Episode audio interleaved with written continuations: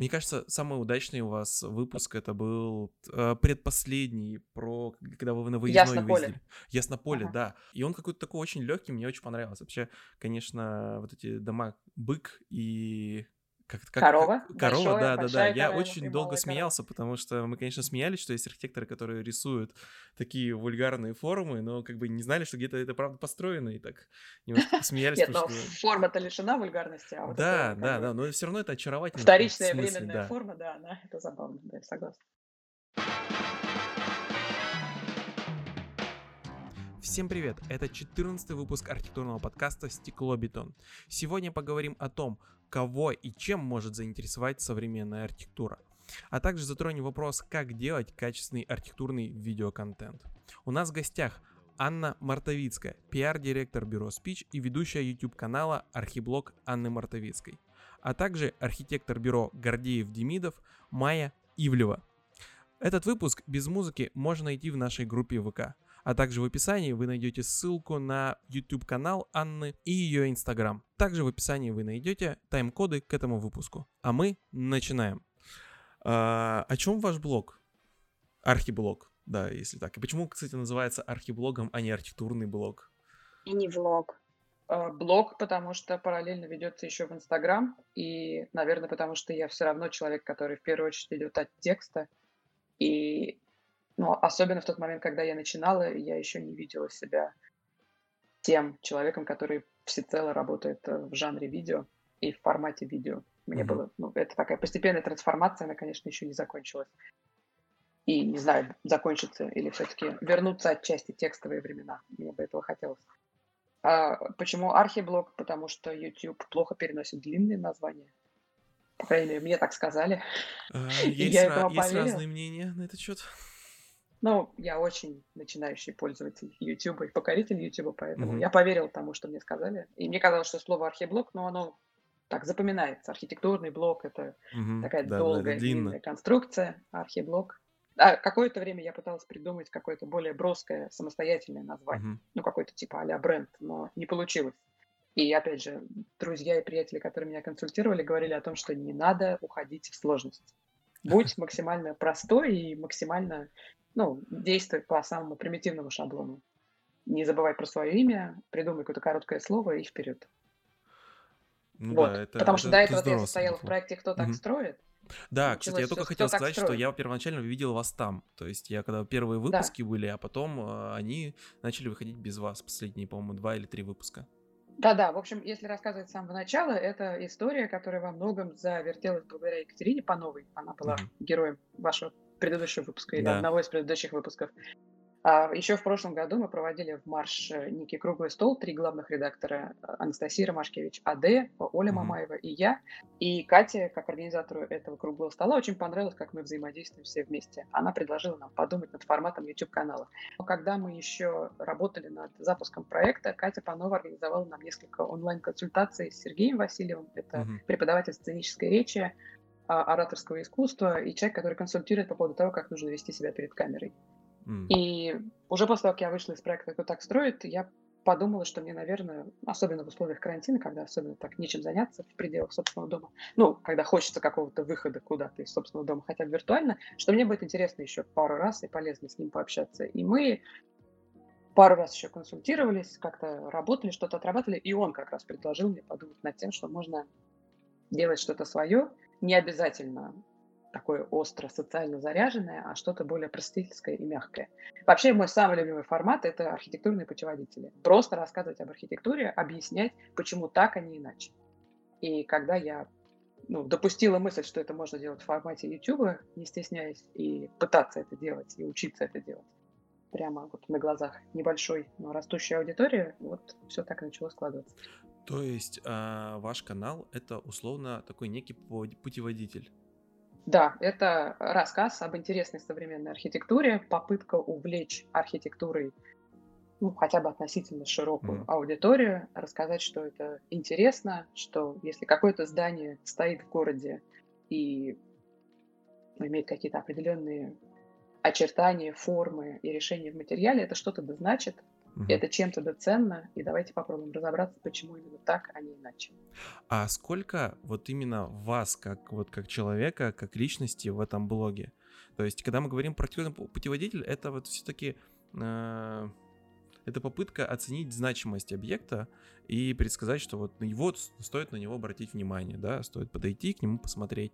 А блог как раз-таки подразумевает именно э, персонализацию, Авторский. именно ваше, да, авторское мнение, вот именно ваши чувства. Вот вы к тому же написали, да, вот несколько путеводителей. Имеете опыт вот этого отстраненного, наверное, фиксирования своей мысли и рассказывания об объекте. А тут вам нужно как бы условно быть личностью, которая делится своим мнением об архитектуре. Как вот, вот эти две вещи вы сочетаете?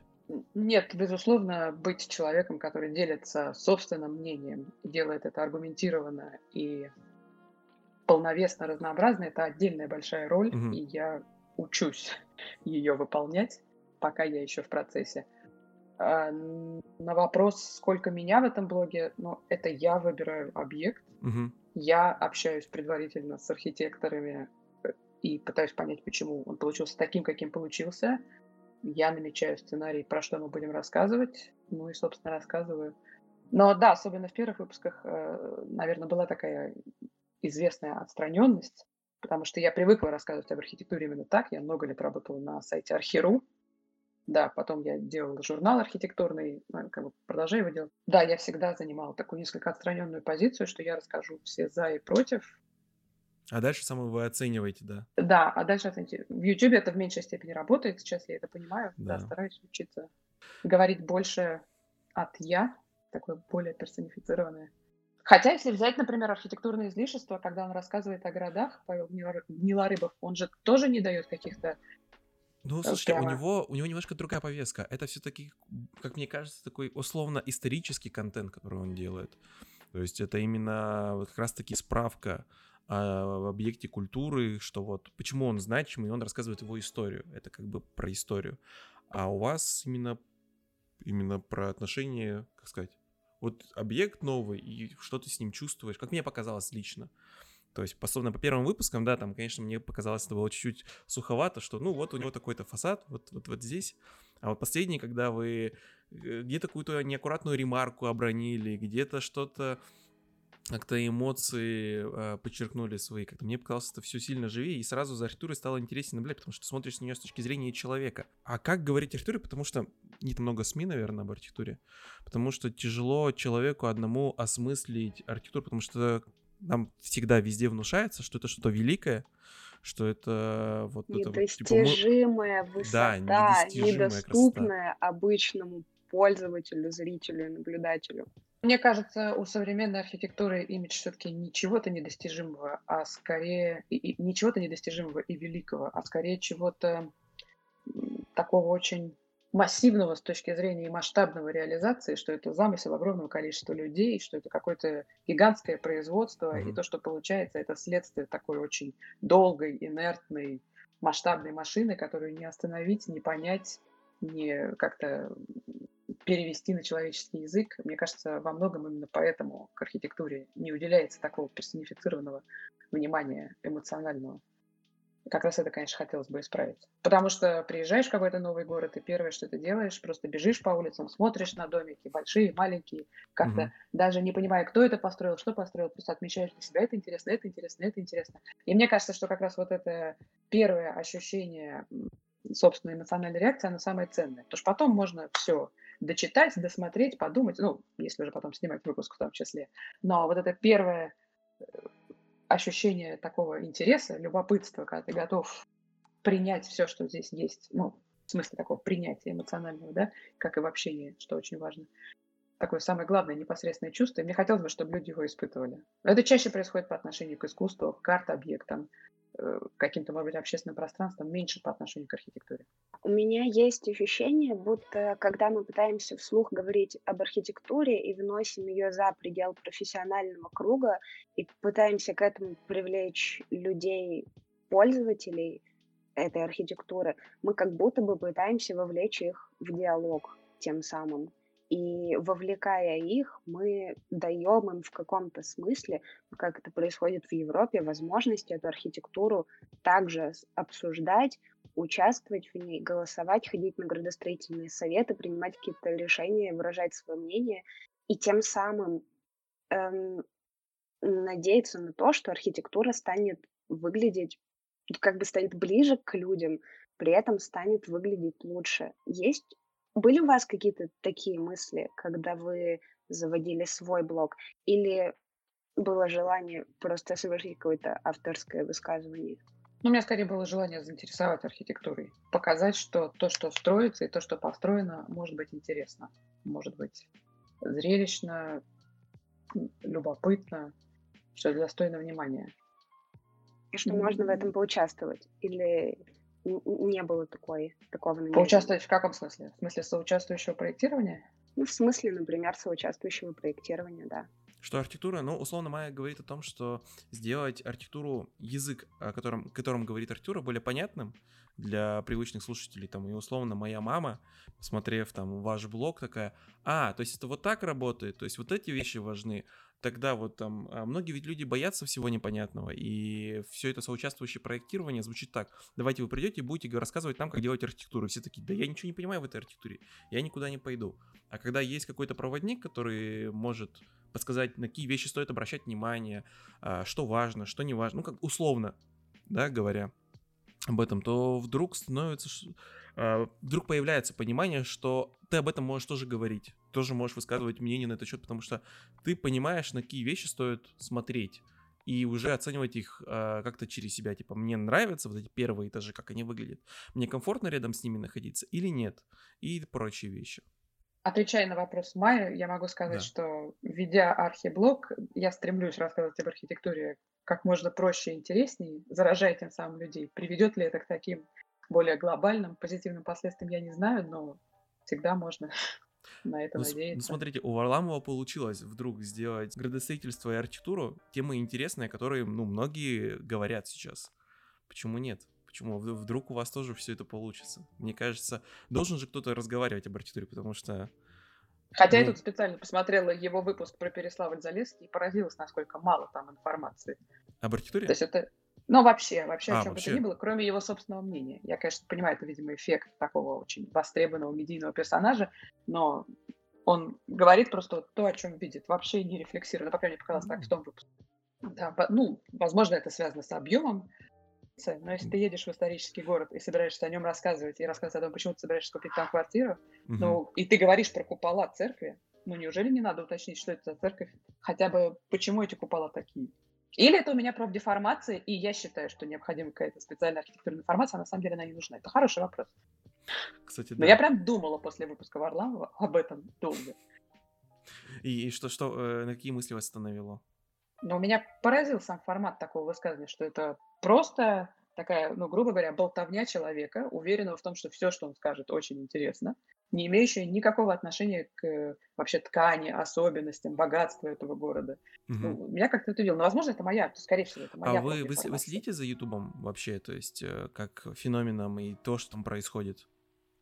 Ну, я понимаю, что это одна из особенностей YouTube, я понимаю, что вы хотите сказать, слежу. Да, да, да, просто... Не считаю все правильным. Многие ругаются, да, люди, которые производят э, контент э, другого немножко качества, то, что условно там в тренды и в топы выходят видео, где люди реагируют на реакции или там реагируют на музыку, то есть людям интересно смотреть за эмоциями человека, чем за его какой-то, э, за долькой информации, которую они бегут. Поэтому как Раз, бы я акцентировал. Это развлекательное видео, наверное, ну, да. больше, чем познавательное. Но, с другой стороны, наверное, он смотрит на города с точки зрения вот этого современного урбанизма, из того, есть ли там велодорожка или нет ли там велодорожка. Наверное, сложно в один выпуск упихнуть историю какого-то грандиозного исторического города. И в этом плане его можно понять. Но есть, короче, недостаток в контенте, который мы наблюдаем, как нам кажется. Нам кажется, что не хватает информационных именно каналов с более глубоким погружением в контекст, в архитектуру, в эту городскую ткань. Понятное дело, что на канале у Варламова но мы не будем это искать. А как думаете, почему на самом деле не так много вот, контента об архитектуре? Вот в частности на Ютубе. То есть э, ну, и в архитектурных медиа его тоже... Я много думала об этом. У меня есть предположение, связанное с тем, что историческая архитектура — это однозначно то, что ценится и понимается всеми, и однозначно причисляется к чему-то позитивному, о чем интересно, ну, что интересно фотографировать, что интересно рассматривать, и что однозначно нужно сохранять, и что находится в положении чего-то, о чем нужно заботиться. А современная архитектура во многом э, следствие модернизма, стиля имевшего свои безусловные громкие взлеты, но в целом создавшего среду, которая приучила людей не реагировать на среду хм. и не относиться внимательно к тому, что строится, и не считать это чем-то ценным. Но мне так кажется. Когда ты занимаешься архитектурой, создается ощущение, что ты какой-то немножко сноб, и всех кто людей, кто не понимает архитектуру, тебе как-то немножко ты их немножко Жалко. отделяешь, да, это какую-то дистанцию между нами, между вами выстраивает, и поэтому тяжело рассказывать об архитектуре. Ну, все люди, которым условно там нужно знать об архитектуре, они там типа у нее прочитают, там есть какой-то узкий круг людей, а вот публично о ней рассказывать как будто это не принято. Вот. Но вам не кажется, что это связано с тем, что общество подсознательно не воспринимает современную архитектуру как нечто положительное? И архитектор, если ставит себя в позицию человека, который будет mm-hmm. сейчас рассказывать, он заведомо понимает на подсознательном уровне, что он окажется с другой стороны баррикад. Он будет вынужден доказывать большинству, что это что-то, что, к чему нужно относиться со знаком плюс и с интересом. Ну, у нас, очевидно, есть примеры современной архитектуры, которые привлекают к себе большое количество людей. У нас, например, есть Ельцин-центр. До того, как в нем поучаствовал Бернускони, это была очень обычная стекляшка. Вот. А после этого каждый вечер, когда вы туда приходите, там всегда много людей. И по всей набережной, мне кажется, люди сейчас гуляют, чтобы посмотреть на то, как красивый световой фасад отражается в воде и показывает разные изображения. Но я думаю, если просто вспоминать, то мы много таких примеров помним именно современной архитектуры. Или мы про такие вещи можем только про какие-то общественные почти зрелищные здания, а жилые обречены. Ну, не все, но многие. Я просто смотрю на то, что популярно, да, условно, в Ютубе около архитектурной тематики, это урбанизм и дизайн интерьеров. И есть такое ощущение, что это те вещи, которые проще переварить. Ну, это те вещи, которые имеют более непосредственное отношение к конечному пользователю. Да, да, да. А вот а, строительство частных домов тоже достаточно популярный жанр на Ютубе. Угу. Я вот условно хочу себе построить дом, и я интересуюсь этой темой. А вот разбором, почему вот рядом со мной стоит такая-то панелька, а рядышком с ней какой-то непонятный храм, вокруг которого бегают архитекторы и кричат, что его нельзя сносить, непонятно. Там или еще что-нибудь в подобном духе. Но вот в этом меньше прикладного смысла. Ну да, да. Дизайн ну, интересует в том числе и с точки зрения применимости в жизни. Общественное пространство тоже, урбанизм тоже.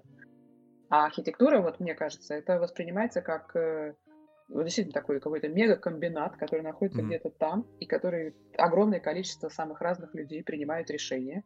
И доля творчества в этих решениях невелика. Все это подсознательно понимают. И даже как-то вот, мне кажется, стремятся не иметь к этому. Не иметь с этим ничего общего.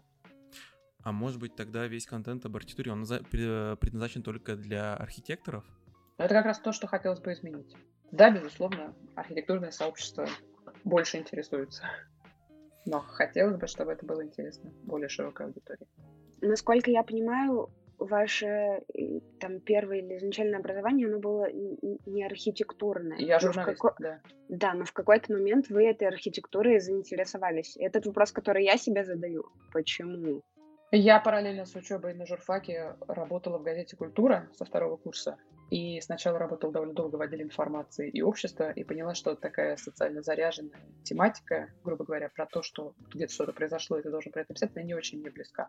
Даже в рамках газеты под названием «Культура», где ну, эти события были совершенно определенным образом связаны с культурой. То есть это никогда не был криминал или какие-то экономические преступления. Всегда писала на эту тему, но э, мне хотелось в чем-то специализироваться, и культура была так устроена, что в редакции каждому виду искусства был посвящен отдельный отдел. Они все были заняты, а отдела, связанного с архитектурой, не было. И тут-то я подумала, ага, я делала там еженедельную полосу, э, ежемесячную, извините, полосу, посвященную архитектуре. И после этого влюбились и решили, что... Да, ну влюбился еще в процессе. Началось все с э, сюжетов, связанных с защитой наследия. И в какой-то момент один знакомый архитектор сказал мне, что про наследие писать могут все. И будут всегда писать. Это тема, которая по определению обречена на общественное внимание. И биться за старое благородно, но никогда не откроешь в этом новых горизонтов. Посмотри на то, что строится сейчас. А Мгм. об этом почти никто не пишет. Ну и тогда он мне сказал, что есть только Гриша Ревзин. До этой высоты добраться не удалось, но задачи были ясны, и заниматься этим было интересно. Про Ревзина. Он же, получается, единственный, кто в данный момент э, рассказывает об архитектуре Широких масс. Для, да, да, для Да. широких масс. Больше же у нас никого нет такого, да? Ну, есть прос- просветительские проекты, там, Арзамас делает какие-то лекции, циклы. Village делает выпуски, посвященные именно Да. взаимодействию пользователей с архитектурой. Там я работаю в таком-то здании, я Мгм. живу в таком-то здании. Они берут подборки разных мнений про тот или иной э, заметный объект современной архитектуры. Э, Ну, РБК недвижимость много писали не только о недвижимости, но и об архитектуре силами Ольги Мамаевой как раз. Городские порталы еще. Архиру, конечно же, пишут именно об архитектуре. Arcspace сейчас. о проблеме архитектурного контента, да, то есть там текста, видео и все остальное, в том, что ты не чувствуешь отдачи. То есть ты делаешь что-то там, текст, ты думаешь, он острый, он интересный. Тебе просто никто не отвечает на этот текст. То есть никто не, не делится никакой реакцией, никто не высказывается о нем. А, вот. Вы это чувствуете сейчас вот с вашим каналом, эту проблему? Нет, мне кажется, что в формате YouTube это, конечно, меньшая проблема. В формате бумажной журналистики, безусловно. Когда я делаю журнал, спич, Мгм. ну, во-первых, это всегда монономера, потому что мы выбираем тему, по возможности актуальную, и делаем исследование на эту тему. Но, да, мне сложно сказать, как отзывается конкретно тот или иной номер, и особенно то, что опубликовано в этом номере. То, что в целом журнал кажется сообществу нужным, полезным и классным, это да. Но фидбэк на конкретные отдельные номера – это большая редкость. Архитектура сейчас на YouTube она перебирается, она перебирается в разные медиа, там видеоигры, Ну, Телеграм, да? в, в Телеграмы, да. И сейчас вот самое популярное, наверное, место, где можно встретить архитектуру, это Инстаграм. Мгм. И появилось такое понятие, я где-то читал, плоская архитектура. Ну, инстаграмная архитектура. Да, да, да, да, да. То есть это Мгм. архитектура, которая вот как бы фиксируется на одном кадре. Ну, на одном ракурсе скорее. Да, да, да, на Что одном более ракурсе. того, здание И- может и строиться в расчет на этот ракурс. Да, на то, да, что да, у него да, будет да, какая-то да, одна выразительная часть, ради которой ему будет прощено все. Но что чаще всего современную архитектуру можно встретить в Инстаграм. Да, да, Наверное, да. потому что архитектура про картинку. И картинкой Нет, э, и архитектуре вопрос в проще. том, а не становится ли, вот не замечаете ли вы, что вся современная архитектура будет следить, следовать этим трендам, да, и станов- становиться условно привлекательной для одной картинки? И не разрушается ли это ощущение? Вот вы когда выезжаете на объект, вы, часто упоминаете в своих блогах о том, что вы смотрите сначала на фотографии, а потом выезжаете на объект и как бы сравнивается ваши впечатления. А, Не кажется, Здание что всегда выглядит в реальности по-другому. в лучше или объеме, хуже в городском контексте по-другому. по-другому? И это можно было бы показать на фотографиях, и мы стараемся это показать на видео, но почему-то на фотографиях это не показывается. Действительно, выбирается какой-то один самый острый, то, что по-английски называется sharp, да, Мгм. ракурс, и этого всем достаточно. Ну, безусловно, все больше архитектуры проектируется именно с расчетом на такое визуальное восприятие, на медийное восприятие. Медийность, мне кажется, важный феномен и важная черта, которая сейчас многое определяет в облике и композиции архитектуры.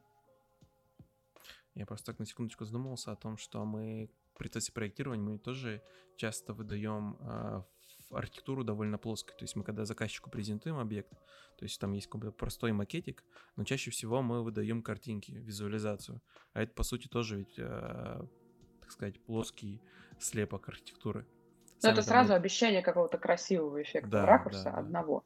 И за этим обещанием очень часто не возникает вопроса, что же будет на самом деле.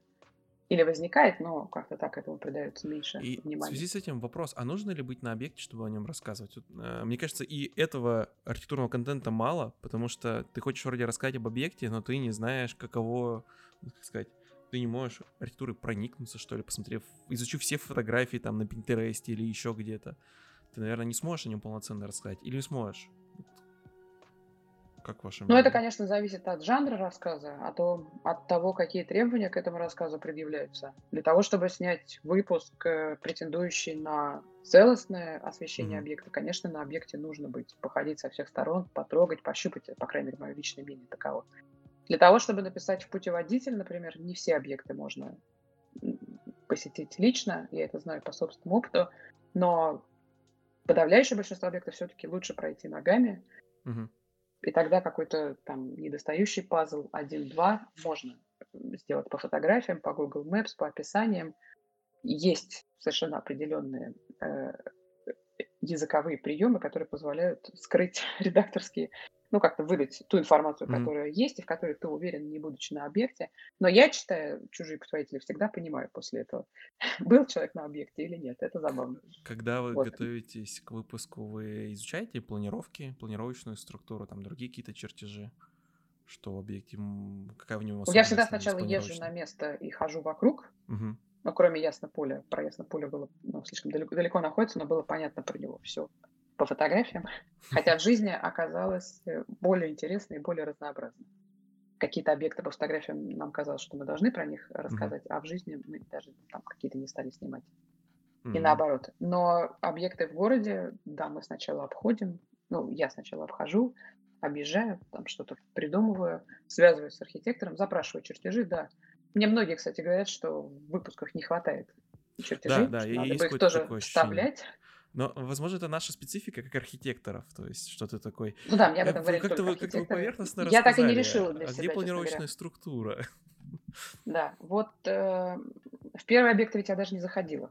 Мгм. Это было связано с тем, что они, как правило, только были построены, и там внутри еще происходило что-то странное, не стоило этого показывать.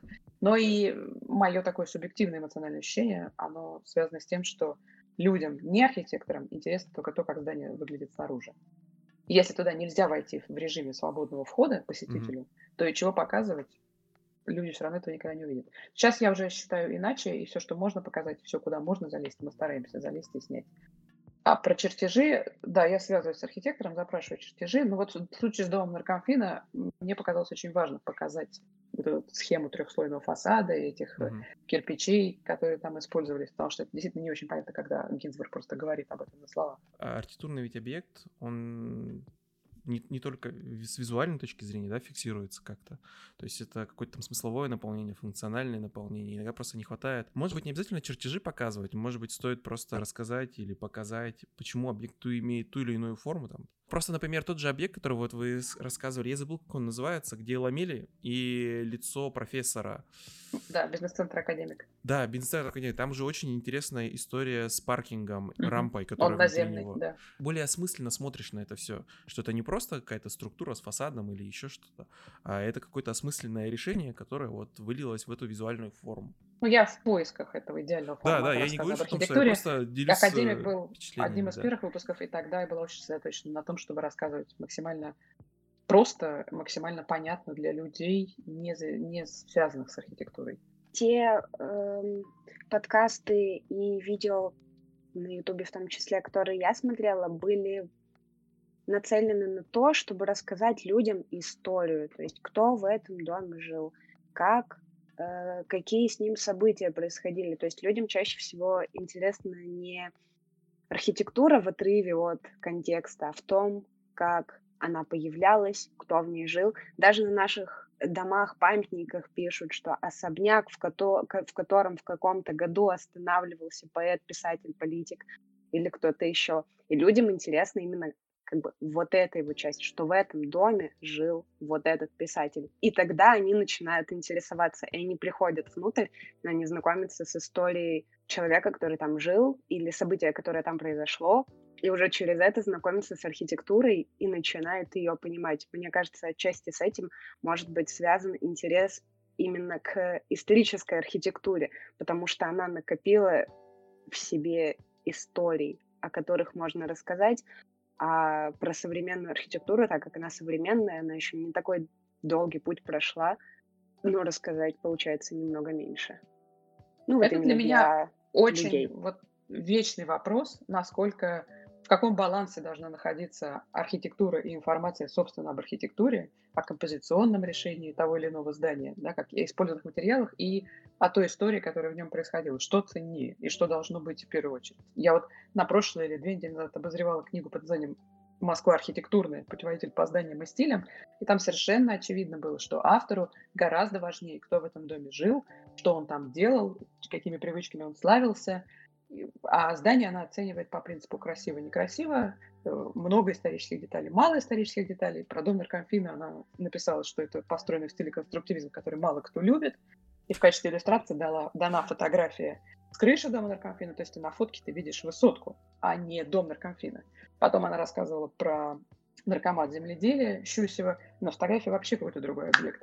То есть она, вот все, что относится к плюс-минус современной архитектуре, чувствуется, что это вообще не имеет для никакого значения. А вопросы формообразования и ну, того, чем это интересно с архитектурной точки зрения, вообще не, имеет. Вообще. То есть только история. Кто там жил, что построил, почему построил, сколько денег на это потратил. Правомерен ли такой подход? Наверное, с точки зрения краеведения, да. А с точки зрения архитектурного путеводителя, мне кажется, нет.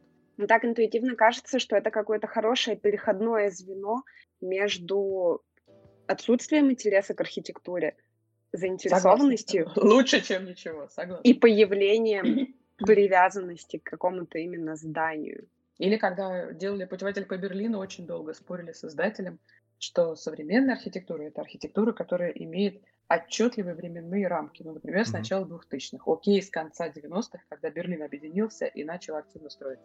Зачем рассказывать о памятниках? О них рассказано и так во всех предыдущих многочисленных книгах. Путеводителях не архитектурных, а просто путеводителях по Берлину. Ну, просто потому что мимо исторических знаковых построек не проходит ни один писатель о городе ни один краевед, ни один экскурсовод. А современная архитектура остается в тени. Если уж мы называем книгу современной архитектуры, ну, путеводитель по современной архитектуре, то надо же и брать соответствующую архитектуру. И прям вот у нас были споры. Архитекторы э, охотно разговаривают с вами про свои объекты? Да, охотно.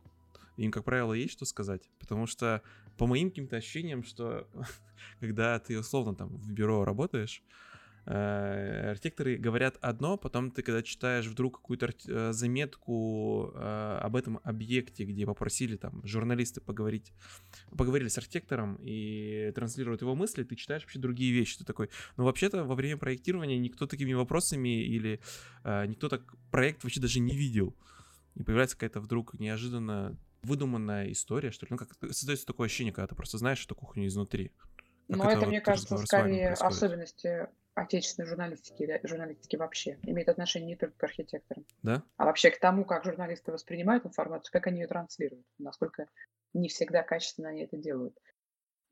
Со мной архитекторы общаются всегда очень охотно. Возможно, в этом, скажу скромно, заслуга ну, работы на репутации. Они все хорошо меня знают.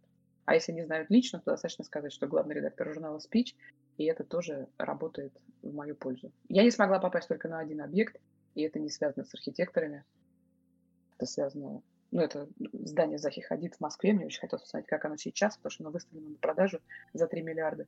И мне просто интересно, как оно выглядит сейчас изнутри.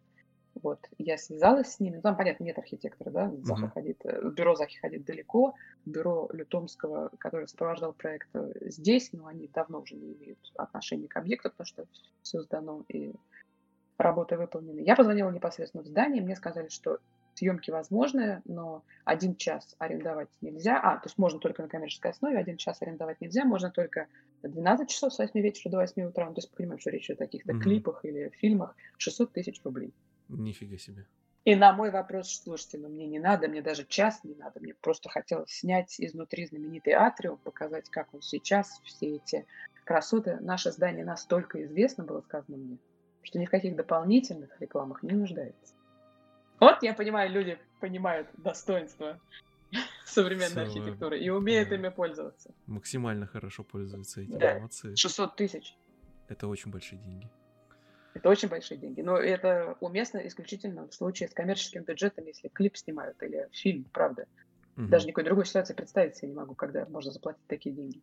А что дает нам, как зрителю, архитектура? Ну, то есть, вот зачем мне условно смотреть а, обзоры архитектурных объектов?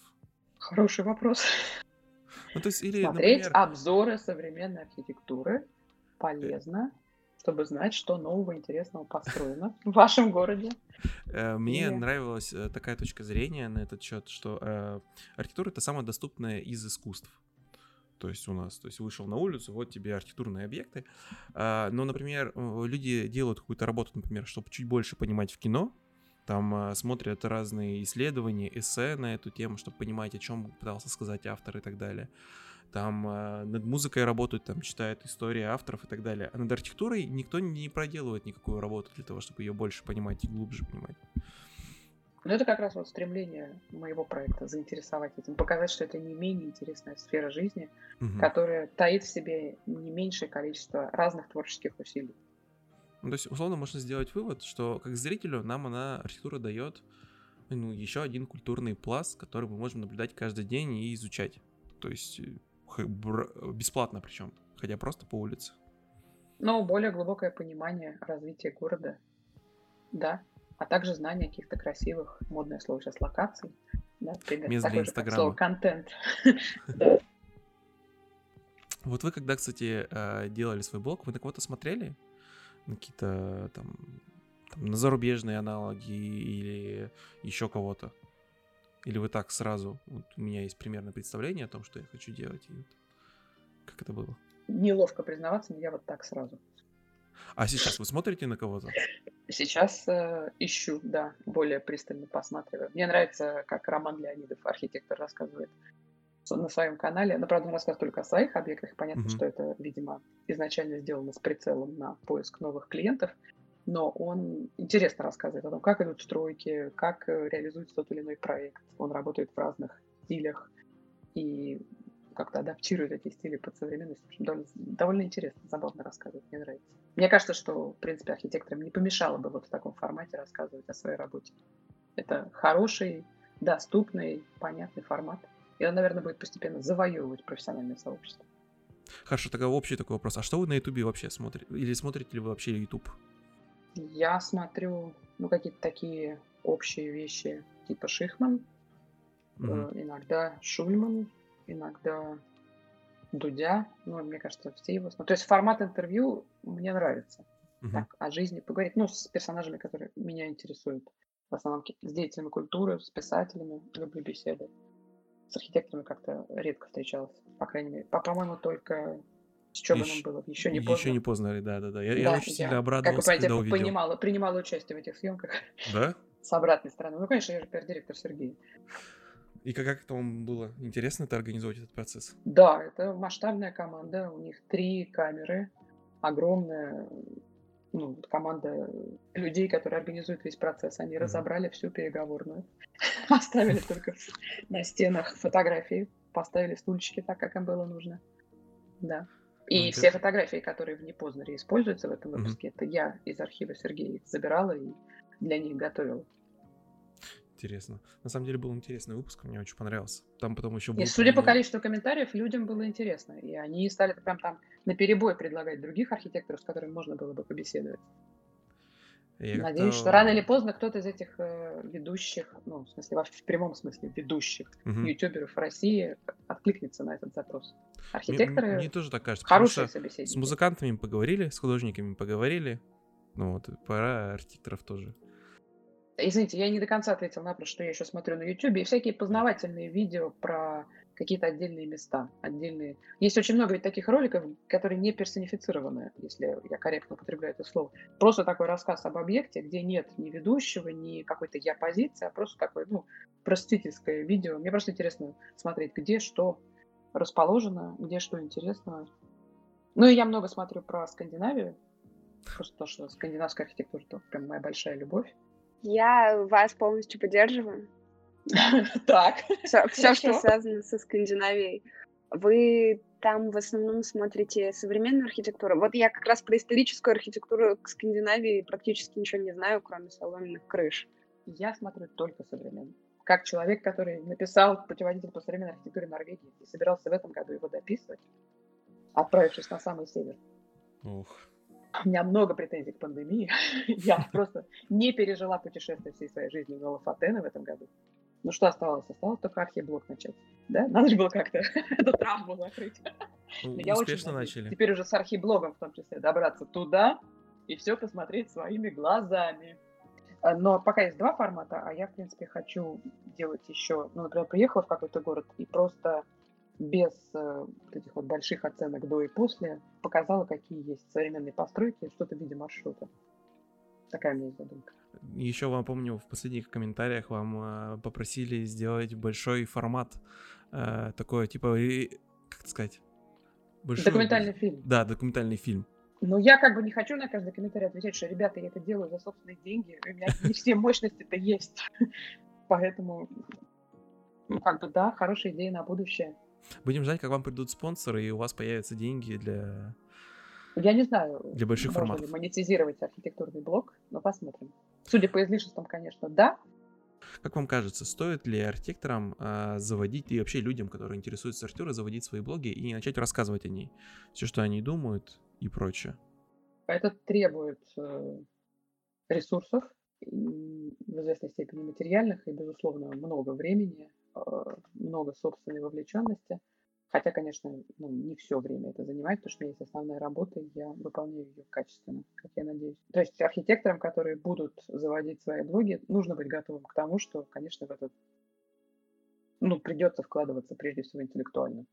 То есть это занимает определенное время, об этом нужно думать, и в какой-то момент ты понимаешь, что ты много об этом думаешь, даже уже когда можно было бы и не думать, но то есть этот формат тебя захватывает, и ты начинаешь все время как-то проживать его и все время пытаться его домыслить. Но мне кажется, на примере того же Романа Леонидова, что это было бы очень хорошее подспорье в понимании архитектуры и вообще в популяризации образа архитектора в каком-то принципиально новом его становлении именно в медийном пространстве и в общественном сознании, если говорить пафосно. Архитекторам немножко не хватает в хорошем смысле публичности Да. и действительно умение говорить о своей профессии, о смысле своей профессии, о ее вызовах, сложностях и о том, как они на эти вызовы, на вызовы своего времени отвечают. Хорошо, когда есть профессиональные рупоры, которые транслируют их идеи, но в идеале им и самим, конечно, нужно учиться говорить в новых форматах, в формате новых медиа. Что нужно для того, чтобы завести свой YouTube-канал и начать снимать блоги об архитектуре? Ну, не обязательно блоги, что-то об архитектуре снимать. Ну, наверное, прежде всего нужна четкая концепция, что ты хочешь снимать, как ты Мгм. хочешь снимать, зачем. Э, Нужно то, чем ты будешь снимать, но это, конечно, может быть и просто телефон. Первоначальные навыки монтирования, но у меня в этом смысле был помощник, то есть я не умею монтировать ничего. А обзоры книг мне муж монтирует. Мы снимаем на два ты. телефона, и он мне монтирует, да, чтобы Вася Интересно. грузить. А муж как раз с большим энтузиазмом освоил монтажные программы, и ему прям очень все нравится. Он уже рвется снимать сам и тоже что-то монтировать. Уличное. Э, Это захватывает на самом деле дело. Такое. Как вам современная архитектура в России? То есть, ну, Её Москву мало, мы не трогаем. Москва это отдельный мир. Это За пределами больших городов ее, к сожалению, очень мало. Поэтому, когда узнаю о каких-то интересных зданиях, построенных в небольших городах или в таких локациях, как Яснополе, прям вот сразу хочется рвануть. Мы в четверг поедем в Воронеж, там построили очень классный крематорий. Мне кажется, что сама типология очень неожиданная для современной архитектуры. В Европе этому уделяется большое внимание. Ну, проектирование пространства скорби. мгм. А у нас вообще нет. В советское время еще как-то, сейчас вообще нет. И мне кажется, прям уникальный случай. Прям обязательно надо. И вот мы в четверг поедем в Воронеж на машине. в моем Тоже родном- захотелось, в кремато- крематорий посмотреть. Конечно. Но это прям, ну, мне кажется, это прям свежо. Ну, и это очень важно, потому что эти места последнего прощания, они вообще как-то не осмыслены с точки зрения архитектуры и дизайна. Это, конечно, неправильно. Так не должно быть. И я просто точно знаю по Европе, да, я два года назад была в пресс-туре э, в Бельгии, показывали новый крематорий, и это прям тот случай, когда архитектура действительно очень направлена на то, чтобы эти последние очень тяжелые минуты были не такими тяжелыми. Это важно. Ну и, в общем, я стараюсь собирать сейчас такие примеры из разных городов, городков, и надеюсь постепенно их охватить. Не зря я в аннотации к архиблогу писала, что начинаю в Москве и надеюсь побывать везде. Но и Лафатены, я надеюсь, когда-нибудь все-таки предстанут передо мной. Мы тоже на это надеемся. Да, а вам не интересно рассказывать о плохой архитектуре? То есть бывает же какая-то архитектура настолько плохая, что о ней интересно даже поговорить. Это вопрос, который мне задают многие. Более того, многие убеждают меня, что пока я не начну говорить о плохой архитектуре, смачно, угу. количество пользователей, сопоставимых с известными YouTube-каналами, я не да. наберу никогда. Это такая э, Это не очень совестью. свойственно моей натуре, честно скажу. Я человек, который любит подмечать э, хорошее и рассказывать о хорошем. Наверное, постепенно отчасти у меня получится. Ну, потому что по тем выпускам, которые мы уже сняли, но они еще не выложили, я могу сказать, что я там старалась подмечать не только плюсы, но и какие-то недочеты или то, что лично мне кажется неуместным и неправильным. Рассказывать прямо о плохой архитектуре, ну вот у меня перед глазами стоит пример реконструкции аптеки в Калининграде, угу. когда историческое здание облепили каким-то невероятным количеством чего-то, условно современного, с какими-то стеклянными, каменными, еще какими-то вставками. Это позорище, конечно. Да, вот, э, ну, сфотографировать точно хочется такой объект. Но хочется ли мне посвятить 15 минут эфира рассказу только об этом объекте, честно говоря, не знаю. Мне кажется, я еще не до конца ответила на вопрос, что нужно архитекторам, чтобы начать YouTube э, канал. Да, давайте. Технически ничего, по большому счету. Ты просто заводишь канал. Самое главное это желание. Мануал, да, мануал, как нужно писать стеги, что нужно делать. И начинаешь постепенно наращивать аудиторию. Насколько я понимаю, главное не платить сразу за платную аудиторию, потому что если есть эти да. мертвые души платные, то ты потом живых пользователей почти не подберешь. Поэтому, ну, по крайней мере, в том количестве, которое можно условно считать рабочим. А если аудитория прирастает сама постепенно-постепенно, по человеку по два, то это тот костяк, который доверяет тебе и с которым ты потом можешь постепенно идти вперед. По крайней мере, я этой стратегии придерживаюсь, поэтому у меня пока не очень много пользователей. Я каждому из них благодарна за интерес. Да. Ладно, спасибо вам огромное. Интересный разговор. Надеюсь, что в конечном итоге тоже что-то получится интересное. Да, Спасибо надеемся. вам. Спасибо. Было очень интересно.